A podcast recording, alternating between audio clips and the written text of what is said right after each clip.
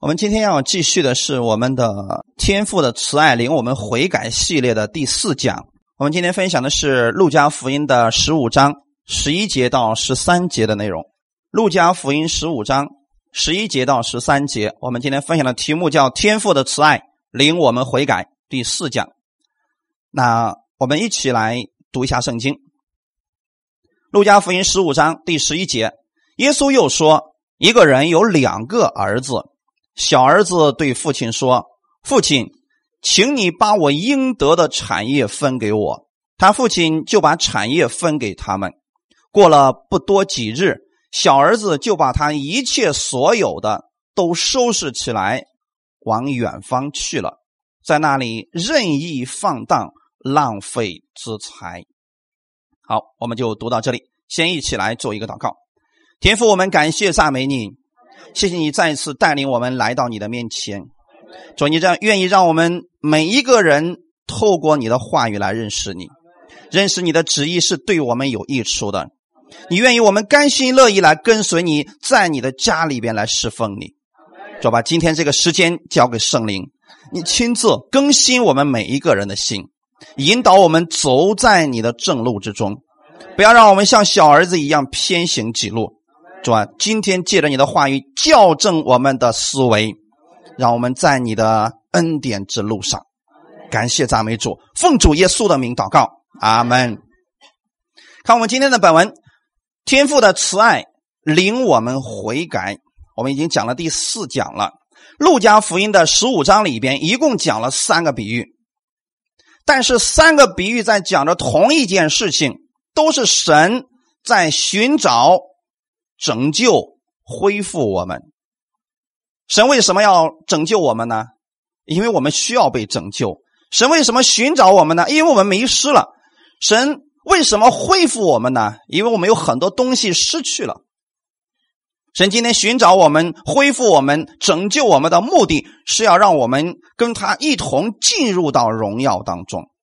阿门。所以我们看到第一个比喻，牧人寻找迷失的羊的时候，你看到的是什么呢？一个牧人在苦苦的寻找，最后终于找着了这只羊。那么第二个，当你看到那个妇人去寻找那一块钱的时候，他仔细的寻找，终于把这一块失去的钱重新带回到光明当中。而今天我们所看到的第三个比喻，这个慈爱的父亲。你看到的是什么呢？是他的喜乐，在浪子愿意回转过来的时候，父亲心里充满了喜乐。哈利路亚！这正是我们天父的心。所以，我们现在看三个比喻的一致性，都与失丧的事物有关。第一个是失丧的羊，第二个是失落的银子，第三个是失丧的儿子。阿门。我们中文圣经说是。浪子的比喻好像重点是应该在小儿子身上，其实不对，重点是应该在父亲的身上。这两个儿子全部都失丧了，好没？但是我们看到一个什么样的结果呢？不管这个儿子怎么样失落失丧，最后他终于得着了恢复。第一个比喻，迷失的羊，他最终得到了恢复；失落的那一块钱，最终也被恢复了。而今天我们看到这个浪子，最后终于重新又归回了他有意义的生活。虽然他们都失落了，但是他们又重新被神找回来了。其实你们应该非常庆幸，你们自己今天已经信耶稣的人，你们是已经被天父寻找回来的人。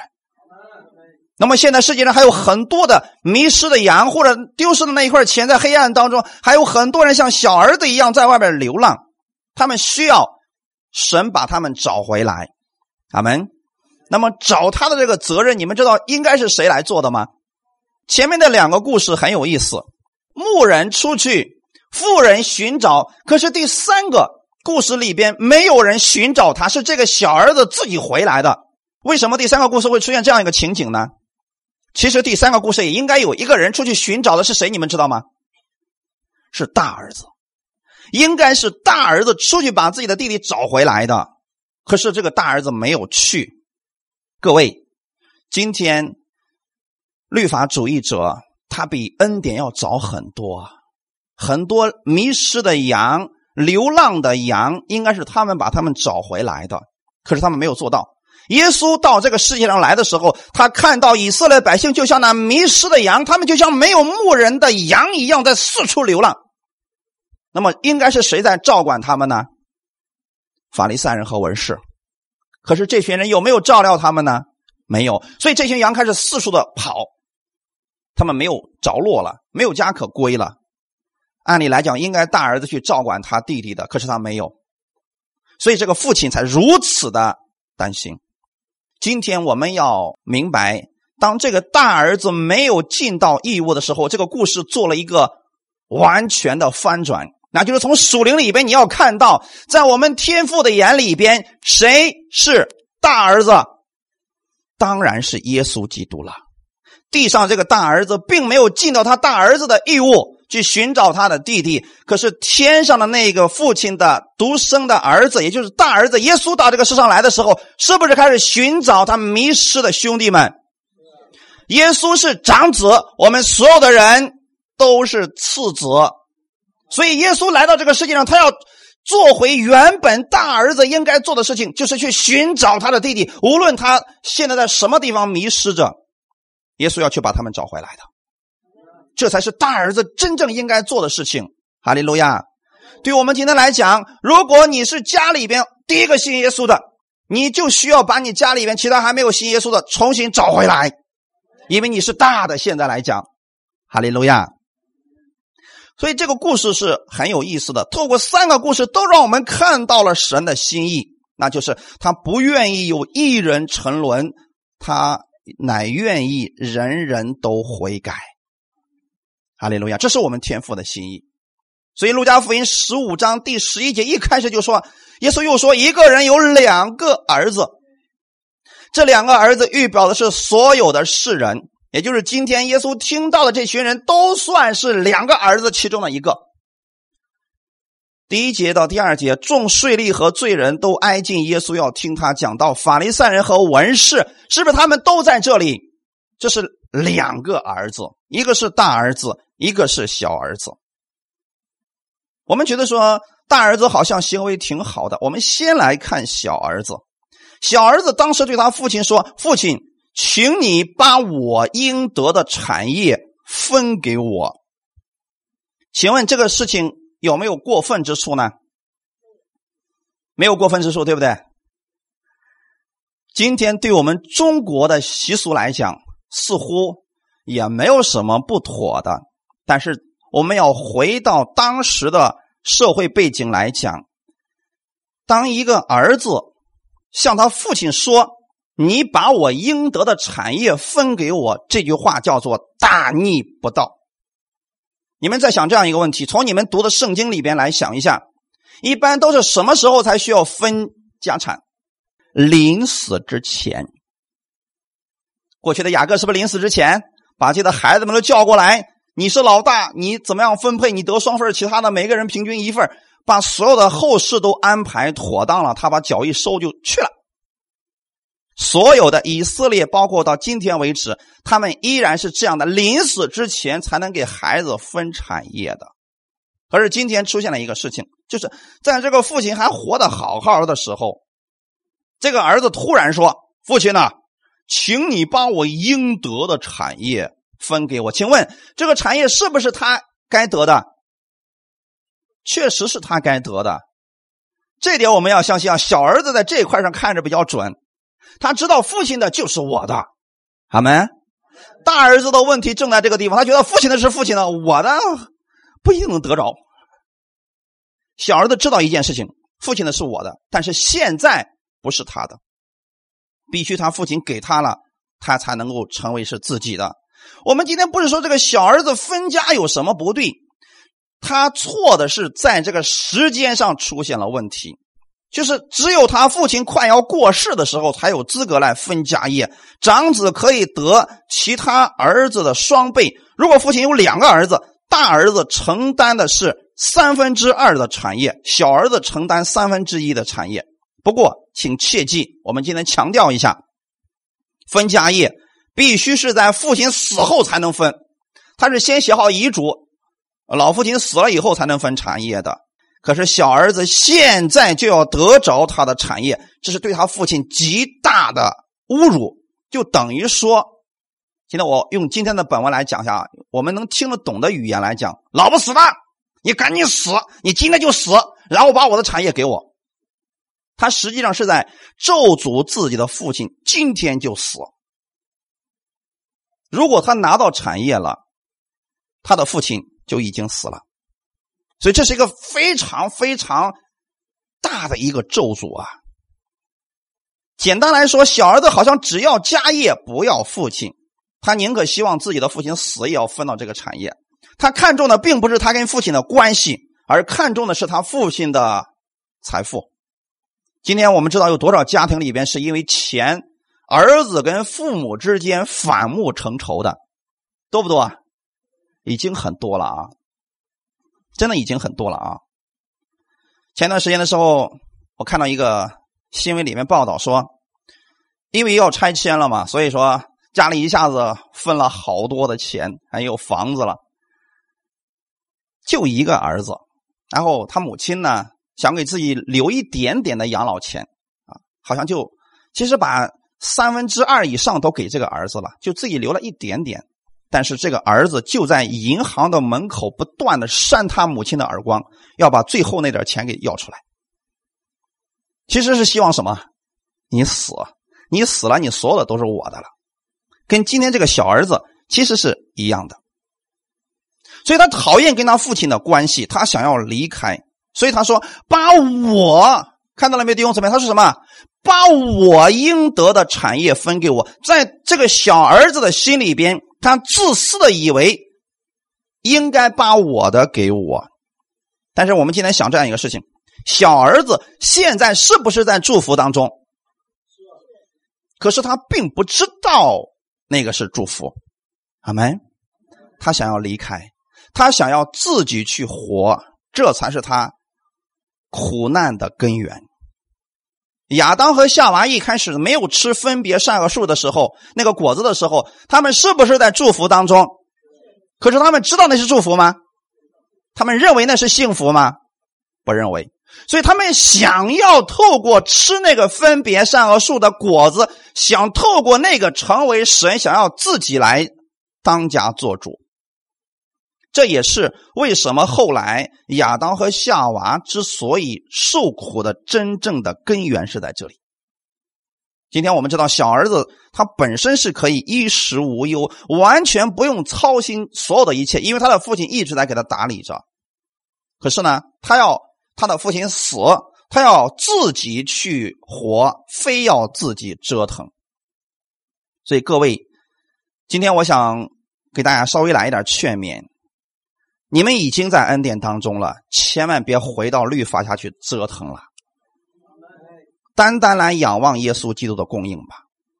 如果今天神给你的是十块钱，享受十块钱的喜乐，你觉得不够，可以向神来祷告，神给你一百的时候，享受一百的喜乐。但千万不要在十块钱当中嫉妒一百的，天天想着一百的，你会失去你原有的喜乐。今天要为你现在所有的感谢神，不要去现在天天去想着我要有更多，我要有更多，这种贪心会夺取你现在的喜乐。而小儿子的问题就是这个，他现在他要要离开他的父亲，他要想自己去支配他的生命，所以他的非得要自己折腾。但是当他提出这个要求的时候，实际上他应该得到的是什么结果？你知道，当小儿子遇到父亲说：“父亲把我应得的产业分给我的时候，他应该得到的是什么？你们知道吗？看一下《生命记》二十一章十八到二十三节，我们来一起读一下：人若有顽梗悖逆的儿子，不听从父母的话，他们虽惩治他，他仍不听从，父母就要抓住他，将他带到本地的城门。”本城的长老那里对长老说：“我们这儿子顽梗悖逆，不听从我们的话，是贪食好酒的人。本城的众人就要用石头将他打死，这样就把那恶从你们中间除掉。以色列众人都要听见害怕。人若犯该死的罪，被治死了，你将他挂在木头上，他的尸首不可留在木头上过夜，必要当日将他葬埋，免得玷污了耶和华你神所赐你为业之地。因为被挂的人是在神面前受咒诅的。现在知道说这个父亲有什么权利树立这个儿子吗？就是当你说老不死的把我的产业分给我，这个父亲完全可以按照当时神所赐下的法律说：“行啊，跟我出去走一趟吧。”只需要把他带到哪里？城门口，是不是城门口？我过去讲过宽门和窄门的比喻，为什么宽门进去会带来死亡呢？因为在宽门口会有律法在那儿等待着你。阿门。你不是想要你的产业吗？好，跟我去律法，看你配不配得。除非我死了，你才有资格得着，对不对？我现在还活着的时候，谁要死了，你就死定了，弟兄姊妹。所以我们在律法下，如果神还活着，我们就死定了。不要在律法下跟神去辩论，向神去要什么东西，那只有死路一条。好没？我们看啊，本来这个父亲是是不是可以这样做的？我已经告诉你了，产业必须等我死了以后你才能分着。可是你现在就要，那么好，我如果父亲我不想死的话，我就可以把你带过去，让律法来审判你，让你被打死。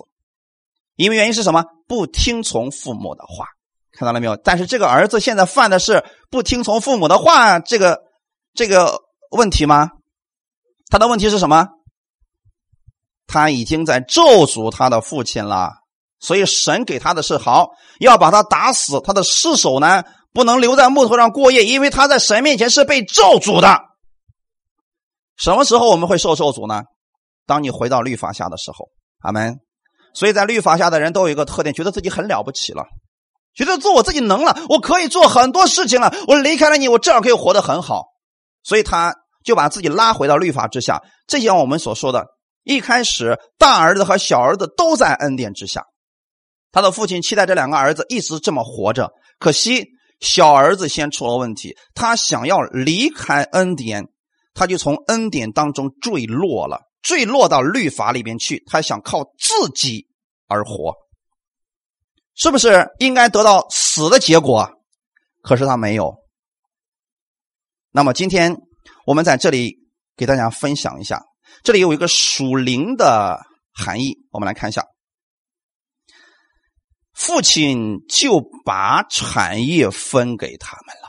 这个父亲的心好不好？按律法来讲，他们是不是该死的？可是父亲没有让这个儿子现在死，而父亲就把产业就分给了他们。这个父亲的反应比儿子的要求更让人吃惊。因为此处“产业”一词，希腊文用的是 “bios”，意思是生命。他的意思是，父亲要把维持生命的产业都变卖掉。因为小儿子要的是产业，你们明白了吗？他要的是钱，他不是说这块地我给你了，以后就种了，不要这些了。那么现在这些产业是不是正在维持着？如果你要把这个卖掉，是不是要贱卖掉？这就证明了什么呢？小儿子是在撕裂他父亲的生命线，但是他父亲因着对这个儿子的爱，仍然照做了。话说回来，如果我们没有犯罪，我们的天父至于让耶稣过来被撕裂、受咒诅吗？完全不需要。阿门。所以，当你听耶稣的讲道的时候，你就应该明白，耶稣是在讲这个。当耶稣在讲这个道的时候，大多数的当时的犹太人，他们没有听过这样的故事，因为大多数的犹太人，就包括今天中东的族长，他不做这个事情。你知道，对于族长来说，他的生命和声誉是不是更重要？所以他不可能为一个儿子，一个悖逆的儿子，他会做这样的事情，要把自己的产业都卖掉，变卖掉。还要承担巨大的名誉的损失，所以他这个父亲还是这么做了，他忍受了被儿子拒绝的痛苦，就为了这个儿子。所以，通常我们被拒绝的时候，我们会很生气，甚至说严重的时候，我们可能想要去报复这个人，或者说有些人说，我就尽量呢减少与这个人的来往，以免受受到更多的伤害。可是这个父亲呢，这个父亲怎么做的呢？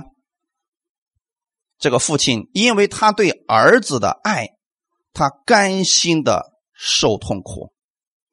但是我们同时也意识到另外一个事实。在法律的意义上来讲，儿子在父亲的眼里边已经死了，明白了没有，弟兄姊妹？虽然说这个父亲把产业分给了儿子，但是在这个儿子的眼里边，他的父亲已经死了，因为他拿到产业的那一刻，就证明一件事情：父亲已经死了。相反来讲，在父亲的眼里边，儿子也已经死了。了解了吗？你们知道今天在天父的眼里边，你们都是死而复活、失而又得的人吗？不是过去那个你。这就是为什么在路加福音十五章二十四节和三十二节两次就提到，因为我这个儿子是死而复活、失而又得的。原来在父亲的眼里边，当他再一次看到这个儿子回来的时候，他知道说，这个回来的不再是以前那个儿子，以前那个儿子已经死了，现在活的是一个新人。你知道你们现在是一个新人活在天父的眼眼前吗？不再是过去那个老我。所以今天很多人说要把你老我定死，这是错误的。你不是老我活在天父的眼里边，在律法里边你已经死掉了。哈利路亚，已经死掉了。那么今天我们在我们这个儿子在父亲眼里边，为什么后来的时候这个儿子不敢说：“哎呀，我现在没有钱了，我要回去找我的父亲。”他为什么心里面一直要想着说：“把我当一个故宫吧？”因为在儿子的心里边，他已经做了大逆不道的事儿，他已经咒诅了他的父亲。他觉得我没有脸回去再说你是我的父亲，因为在儿子眼里边，父亲已经死了。但是在父亲的眼里边，他一直在等待着这个儿子的回来。哈利路亚！为什么这个小儿子非要离开富家呢？你们想过这个问题没有？为什么他非得要离开呢？衣食无忧，他为什么非得要离开呢？今天如果我们不明白恩典的话，你也会有一天离开恩典，会回到律法之下。我们今天知道说，哦，是啊，你说亚当多笨呐！伊甸园好好的生活不过，非得要跟那嘚瑟，就吃那个分别善恶树上的果子，结果导致全人类都在这样痛苦之下生活，是不是一个愚蠢的决定？那如果是你，你会不会这么做？有人说不知道，有人说我不会。你不会是因为你看到结局了。如果你从来没有经历过这些，你也会的。不要把我们自己想象的一定会比亚当高尚，一定会比亚当纯洁，错了，一样的都会跌倒的。他们，问题是神不怕你跌倒，怕的是你仍然不知道你在律法下了。这个小儿子为什么非要离开父家？是因为他不愿意顺从他父亲，不愿意再听他父亲的话语了。从大儿子后来的对话当中，我们可以看出来，小儿子一定是常常违背父亲做不好的事情。他觉得只是在这个家里边，虽然说我会受到我父亲所有的衣食无忧的照顾，但是我受的限制太多了，我没有自由。只要我离开了这个家，我就想怎么样就怎么样。今天很多人。不愿意信主，他就觉得说信了主会有很多的约束，他们是不是回到律法之下了？那么今天很多人把人从律法下放出来了，不告诉他什么是恩典，人就会堕落。所以两种结局都很可怕，弟兄姊妹知道吗？因为今天我们在恩典之下，不是想怎么样就怎么样。很多人说了，我想怎么活就怎么活，我想怎么过就怎么过，自己当家做主，多自由了，何必给自己套上一个枷锁呢？天天让人在后面看着你，这个不要做，这个对你不好。我们的神好像变成一个婆婆妈妈的神一样，生怕我们走错路，说说这个不要吃，这个吃了后会会对身体不好的。说我爱吃就吃。我们觉得神啰嗦了。你们有没有看到旧约的神真的是一个啰嗦的神？每一次以色列百姓前面很快要掉进沟里的时候，神就派先知说：“快快过去告诉他们，别往前走了，再往前走就有苦难来到了。”好，以色列百姓说：“离我远点再给我多说话，我就把你扔井里边。其中有一个人最惨的叫耶利米，耶利米很快就知道说七十年的大灾难啊，七十年你们要当别人的奴隶，不要再往前走了。好，那个王说把他给我扔到井里边去，让他跟我说话，我不要听见你说话。然后耶利米心里是不是很难受？他说好，既然你们这么不领情，那我就不说了。但是心里边难受不难受？心里边像火一样。你说耶利米心里有火啊？他是想烧死以色列百姓吗？他不希望他们走上这灭亡的道路，不希望他们在七十年的奴隶生活当中生活。阿门。可是他没有，他有没有阻止了这群百姓呢？没有。这群百姓，这个王宁可把他给我监禁起来，我不听你说话，我也得一意孤行。最后，终于这个事情发生了，他们都被当作奴隶拉到了巴比伦去。七十年的时间，那样的话，他们老实了，弟兄姊妹，这就是小儿子，他非得要如此去生活，非得要自己去过，这才会出现问题啊！所以今天我们在恩典之下，不是为所欲为，想干什么就干什么的，这样想法实际上是错误的。包括在我们恩典的教会当中，其实我们是有次序的，对吗？我们是有次序的。就是我们教会当中有顺服权柄的，有一定是有次序，规规矩矩按次序而行的。所以在这个家里边的时候，小儿子认为说，我想怎么过就怎么过，他觉得父亲有很多东西太过的约束他了。其实恰恰相反，一旦他离开了他的父亲，他就失去了他所谓的真正的自由。你看，当亚当他犯罪之后，他是自由了呢，还是不自由了？太不自由了，他的腿是自由了，他的嘴巴确实是自由了，但是他的生命失去了自由。阿门，这是很可惜的一个事情啊。我们看一段经文，《约翰福音》的第八章三十四节，耶稣回答说：“我实实在在的告诉你们，所有犯罪的，就是罪的奴仆。知道什么是奴仆吗？”奴仆其中有一个，就是他不是属自己的，他不是可以干什么就干什么的，他失去了自由，失去了他的身份，他一切都失去了，这叫做奴仆，对吗？你看今天我们呃看很多电视里边说了，我从外面买了一个奴隶回来，我不用去问他你叫啥名啊？我看你说，嗯，头发是黄的，你就叫小黄吧，可不可以啊？可以啊。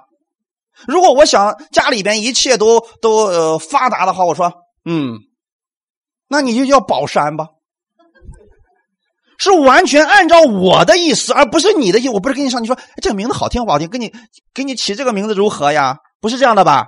你是奴隶，我想让你怎么样你就怎么样，所以奴隶完全失去了一切，包括他的生命也是主人的，对吗？如果哪一天主人不舒服了，直接把他杀了，那就杀了呗，因为我。你是我花钱买回来的，所以今天当亚当他们犯罪之后，他们就成为了罪的奴仆，从此以后他们真的失去自由了，可惜吧？太可惜了，弟兄姊妹，今天只有在耶稣基督里边，你才有真正的自由。看一下《约翰福音》第八章三十六节，紧接着耶稣就告诉我们：所以天父的儿子若叫你们自由，你们就真自由了。那就证明以前的自由是不是假的？是假的，弟兄姊妹，真正的自由是耶稣基督赐给你的。天父的儿子指的是耶稣，耶稣若叫你们自由，你们就真自由了。哈利路亚！你知道今天有多少人仍然还在罪的捆绑之下，被烟瘾啦、酒瘾啦这些坏习惯紧紧的捆绑住，他失去了自由。但是在耶稣基督里边。你是真自由的，哈利路亚！我们再次重复一下：自由不是像某些人认为的那样，我想干什么就干什么。自由是我可以不做什么，我就有能力不做什么。阿门。当人随意去犯罪的时候，他实际上他是不自由的。其实今天我们回头看看圣经上那些真理、那些故事的时候，我们才发现，小儿子离家出走之后，他是真自由了吗？没有，他的路是越走越窄，最后都无路可走了呀。世人现在是不是这个样子？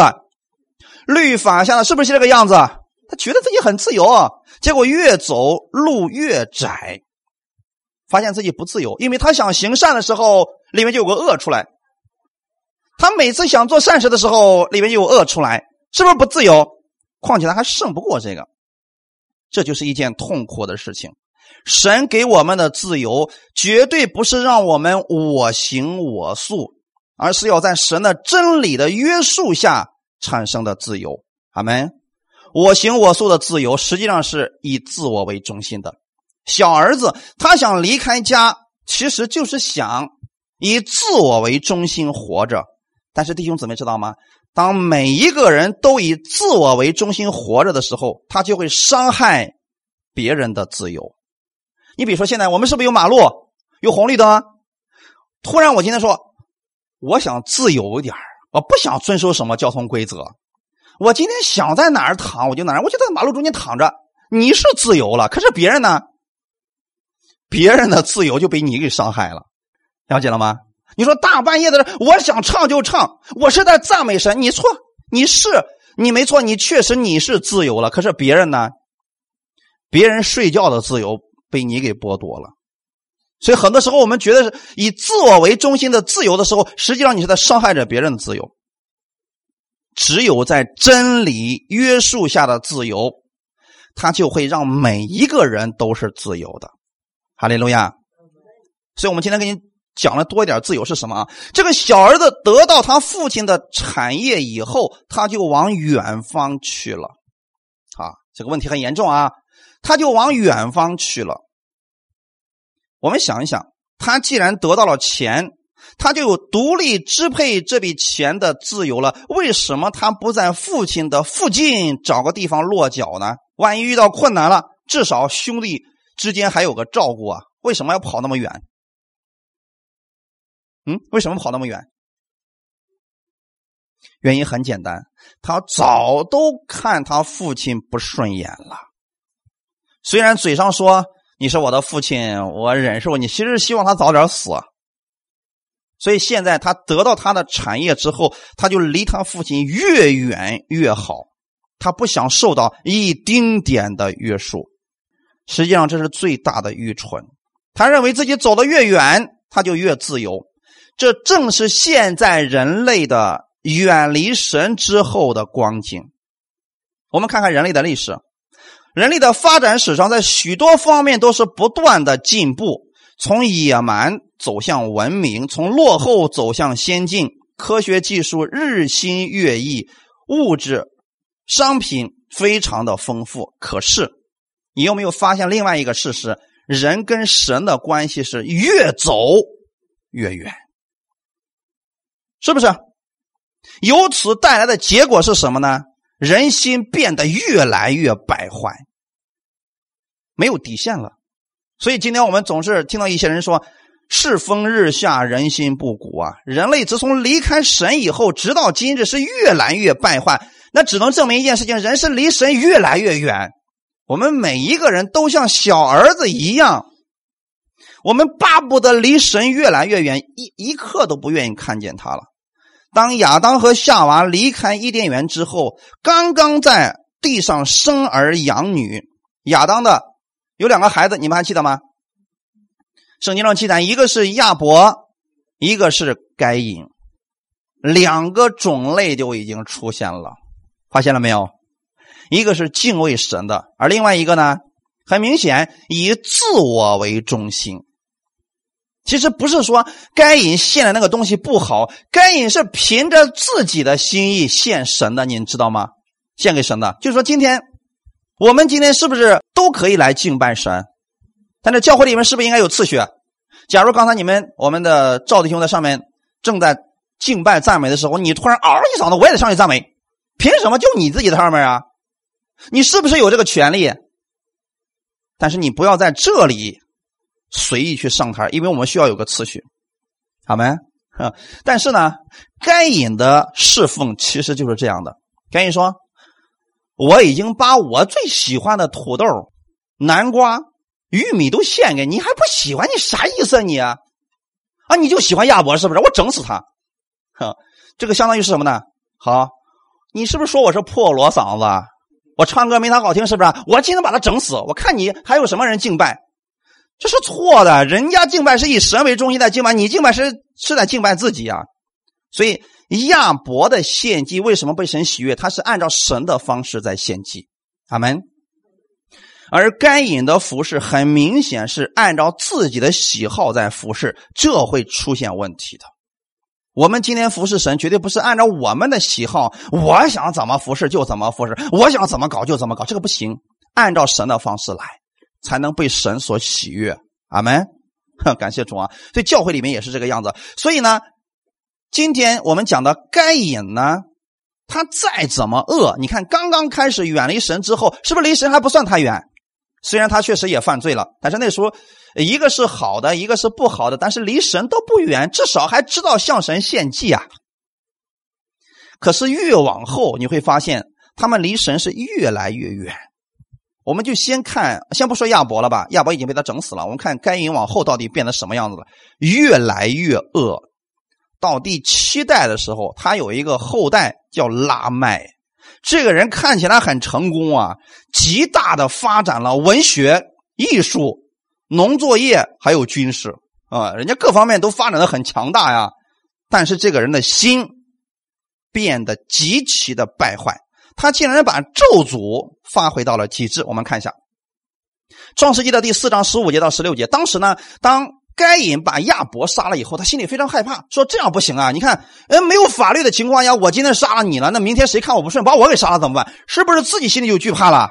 因为没有法律嘛，我杀你也可以，你能杀别人，我为什么不能杀你呢？所以该隐心里面非常的惧怕，他怕别人把他给杀了。实际上也没人有杀他的心呢，只是他心里有这个想法而已。所以这就是以自我为中心的人活着的时候，他是有惧怕在里边的。”所以当时呢，耶和华就对他说：“啊，凡杀该隐的，必遭报七倍。”耶和华就给该隐立了一个记号，免得人遇见他就杀他。于是该隐离开耶和华的面，去住在伊甸东边挪得之地。是不是开始远离神了？越来越远了。神给他一个记号。是不让人杀死他，可是他的后代到底做了什么事情呢？我们看一下《创世纪》第四章二十四节：“若杀该隐，遭报七倍；杀拉麦，怎么样？必遭报七十七倍。”你都知道人心到底离开神以后是变得更好了呢，还是变得更糟糕了、更邪恶了？所以小儿子。他的决定实际上是十分愚蠢的。当他离开他父亲的那一刻，实际上都已经决定了他的结局一定是失败的，一定是非常悲惨的。阿门。各位，我今天在这里要告诉大家，小儿子其实完全没有必要承受那一段痛苦的。今天你们都已经在恩典之下，你们明白了天父的心意，所以就待在恩典之中吧。每一天。为你的生活向神来感恩吧。小儿子一开始不觉得这个是恩典呀，所以他才有想要靠自己去活的想法。他到底做了什么事情呢？任意放荡、浪费资财。很多的时候，人的败坏就是从任意开始的。今天这个词在我们国家已经非常流行，知道是哪两个字吗？任性。哈哈，我今天我到那个商场里面，我说看着一一大堆名牌的包，我说这个这个不要，其他的全给老子包起来。人家说你才多大一点，你就称老子？我乐意，我任性。人家就称爷是不是也可以啊？人家任性啊，所以这两个词是不是现在人特别喜欢？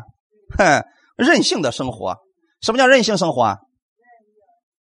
我想怎么过就怎么过，我想怎么活就怎么活，这叫任性。实际上，从圣经来讲，这就是任意放荡。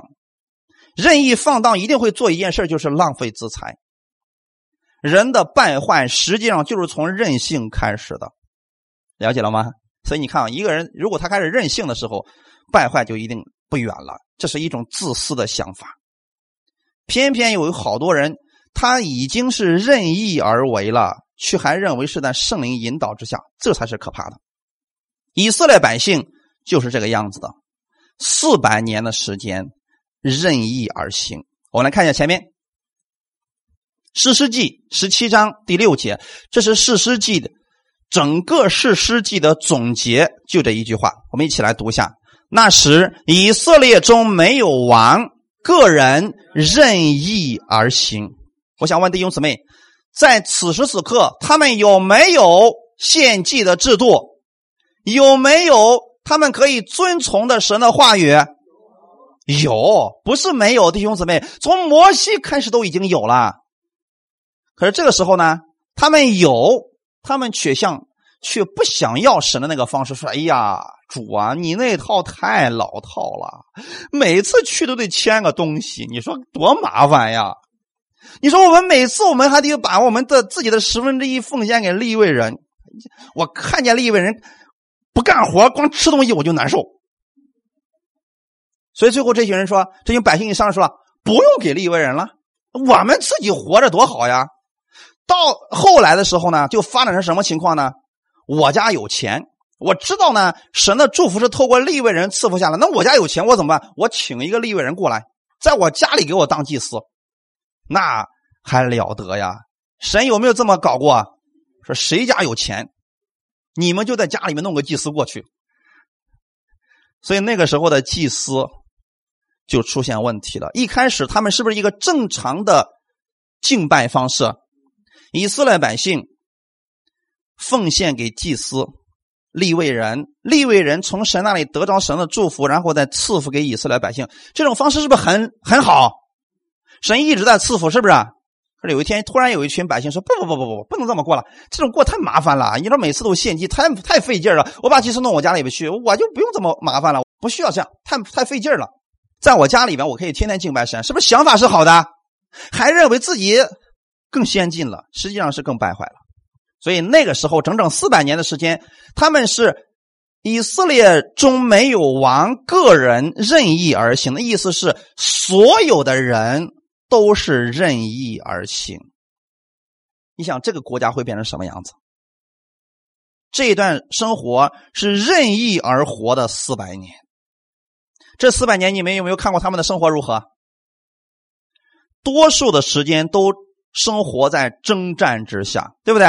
菲利士人没事就过来调戏他们，把他们抓走。他们一看自己又受苦了，马上呼叫神主啊，救我们！好，神兴起一个事实，然后起来打败仇敌，他们国内太平。比如说四十年、五十年，OK。但是过了这段时间又又怎么样？又开始任意而行，结果。又陷入到混乱当中，被别人击打那个过程当中，米甸人又开始收拾他们，是不是神又兴起一个人去拯救他们？你说就不能长点记性吗？所以他们一直想要任意而行。如果这个任性这个东西不从他心里边去除的话，他们不愿意甘心乐意的去顺服神而生活的话，这个日子就没有头。大家了解吗？今天你知道有多少基督徒是这样生活的吗？他说：“为什么我这个事情刚刚过去，下一个灾难又来？你总是在任意而生活呀？什么时候你能说主啊，我愿意按照你的方式去生活？”所以那一段时间真的是非常糟糕的四百年，他们充满了痛苦和失望。他们有没有自由呢？有，任意而行吗？那还不自由吗？太任性了！什么？安息日敬拜神、献祭，这些都不用管了。我看谁的城舒服，我就把他给夺下来；我看见你家的东西好，我就把你抢过来。是不是这个事情在史诗记里面发生了？一开始还一起去抵御外敌，到后来呢，自相残杀，所以啊，如果说我们每一个人，我们不是按照神的方式去敬拜他，按照自意去献上去敬拜的话，那么一开始你可能去抵挡那些律法下的，到最后你就会连恩典下的一块抵挡，一样的结局啊！人心的败坏，谁比谁好不到哪儿去。他们有短暂的自由，但是后面的痛苦更大。没有王，以色列中没有王，这说明了什么事情呢？不是说没有人做王，谁是他的王？耶和华是他们的王。可是他们把这个王扔一边，要自己做王呀。所以他们不是没有王，而是指没有人去寻求这个真正的王。哈利路亚，这是他们的问题啊。今天只有你接受耶稣基督这个万王之王。以耶稣为王的时候，你的生活才能走向正轨。阿门。比如说，耶稣说了很多的，我举个例子来讲，说你们要彼此相爱，是不是耶稣给我们的命令？那么不管怎么样，耶稣没有说他可爱的时候你就爱着他，他可恶的时候你就恨他，没有这样。彼此相爱的是任何时候你要爱这个人。阿门。还有说圣经里面说不可含怒到日落，生气不可犯罪，对不对？我们可以有生气，神知道我们胜不过这个肉体，所以说你可以生气，但是呢，别生到第二天，是不是神的法则？你按照这些方式去生活就可以了，然后你你就会经历到神的那种喜乐在你心里边。但是怕的是，明明知道这样不好，非得要一意孤行，这就出问题了。个人任意而行，在原文当中的意思是个人。照着他们眼中看为正的方式去行，现在知道是不是以自我为中心了？啊，我觉得这个行啊，我觉得这种方式行啊，所以他们就按照自己认为正确的方式去任意而行了。一开始夏娃是不是觉得自己吃那个分别善恶树上的果子很有成就感？哎呀，这个是。我今生当中做的最正确的一个选择，就是吃分别善恶树上的果子。回过头看来，是不是正确的？所以真言书里边有句话说了：“有一条路，人以为正，至终却通向死亡。”今天谁是正路？你要把耶稣基督当做你的正路，要把耶稣当做你的标杆。阿门。千万不要你觉得正确你就去行，这就会出问题了。所以失去了以神为中心的生活方式，献祭的生活，以色列百姓就想怎么活就怎么活，不单是常与人征战，也与自己的同胞征战，差点十二个支派，其他十一个支派联合起来把另外一个支派差点给杀光了，也是自己人干的事儿啊。甚至呢，自己的妻子竟然被自己的同胞给强奸死了。结果这更变态的是，这个人竟然把自己的妻子切成十二块，然后每个支派分一块。这都是当时他们干的活呀。你就话说放到今天，我们能做这个事儿吗？不能。但是他们里边，因为没有人愿意降服在神的话语面前，所以他们个人任意而行。失败是注定的，悲惨的结果是一定会发生的。所以他们四百年就反反复复，总是生活在苦难当中，就是这样的。一直到撒母耳的出现，对吧？撒母耳来了之后，首先就恢复了正确的献祭制度。所以今天我想，任意而行、浪费资财这个想法，使得小儿子的问题，他最终要经历失败、经历痛苦、经历各式各样的问题，就在这个地方。我想劝大家的是。在恩典之下，我们需要有次序，我们不可以想怎么干就怎么干。那么结果跟小儿子一定是一样的。他一开始就在恩典当中，可惜呢，后来出了问题，呃，被魔鬼掳去了。世人都希望任性，但你们知道任性的结果是什么吗？死啊！你们太狠了。任性的结果不是死，任性的结果是。被魔鬼任意掳去，中了他的网罗。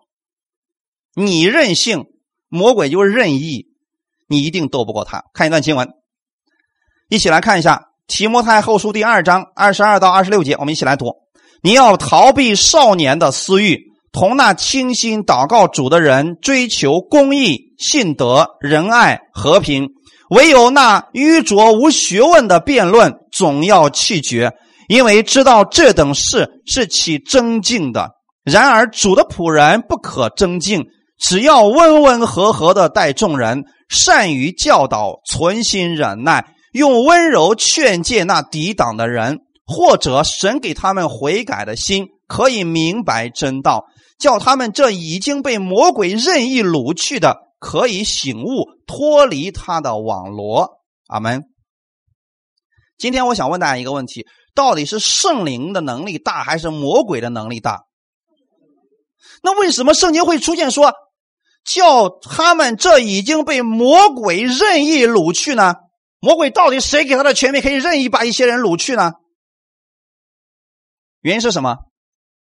当这个人任性的时候，魔鬼就可以任意把你掳去了。因为如果我们里边没有私欲，魔鬼能不能把你掳去？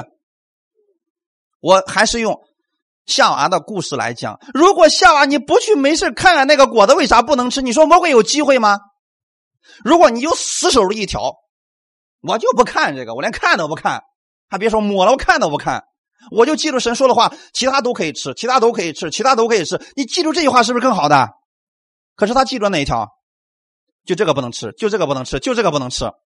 你老是盯在律法上，不出问题才怪。所以他老是想，为啥不能吃？为啥不能吃？为啥不能吃？也许呢？也许呢？或许呢？可能吧。好，机会来了，弟兄姊妹，当我们对神的话语怀疑的时候，就觉得说这个可能会有另外的好的结果吧。这就是私欲会产生，私欲怀了胎就生出罪，罪既长成就生出死来。阿门。所以一开始夏娃的失败就在这个地方。所以圣经里面告诉我们，你要逃避少年的私欲。如果里边没有私欲的话，魔鬼就不可能任意把你掳去的。在彼得前书里边已经告诉我们了，魔鬼如同吼叫的狮子，遍地游行，寻找可吞吃的人。他不是任意想吃谁就吃谁，对吗？他一定是有一部分人可以吃，什么样的人呢？有私欲的。所以今天神也已经把。正确的方式告诉我们了。今天神把小儿子的事情告诉我们，不是为了让我们经历痛苦。所以今天有很多人说了：“哎呀，有时候人生经历点痛苦才能成长嘛。”没错，是经历痛苦能成长。可是你完全可以选择不经历成痛苦来成长啊！谁告诉你的？喂学孩子的在棍棒之下，孩子才能长得更健康呢？是不是两种选择？你可以自己选择的。但如果人里面有私欲，就一定会选择后面的，就是什么被魔鬼任意掳去了。所以今天神告诉我们的是，你要逃避少年的私欲，同那清心祷告主的人追求公义、信德、仁爱、和平。阿门。这个才是我们要关注的重点的内容。哈利路亚。所以如果你在父亲的家里边，在神的恩典当中，你要仔细的去关注你天父有多么的爱你。你要仔细的关注的是天父今天赐给你多少的恩典，哈利路亚！不要去关注你没有的，不要关注别人的，这会出问题，这就变成私欲了啊！唯有那愚拙无学问的辩论，总要弃绝。弃绝的是什么意思？连参与都不要参与，甭管他谁对谁错，跟我们没关系，弃绝掉他。阿门。这等事情是起争竞的，你是主的仆人。所以要温温和和的待众人，善于教导，存心忍耐，用温柔劝诫那抵挡的人。你看这个人为什么会抵挡真道呢？因为里边有私欲。我觉得神的话语不一定正确呀，我觉得你今天讲的不一定符合我的口味啊。好，你可以去抵挡真道，但是我们可以去劝诫你，用温柔的心劝诫你。阿门。知道怎么劝诫吗？如果有一些人执意要做一些事情，你明明知道是个坑。你怎么劝诫他？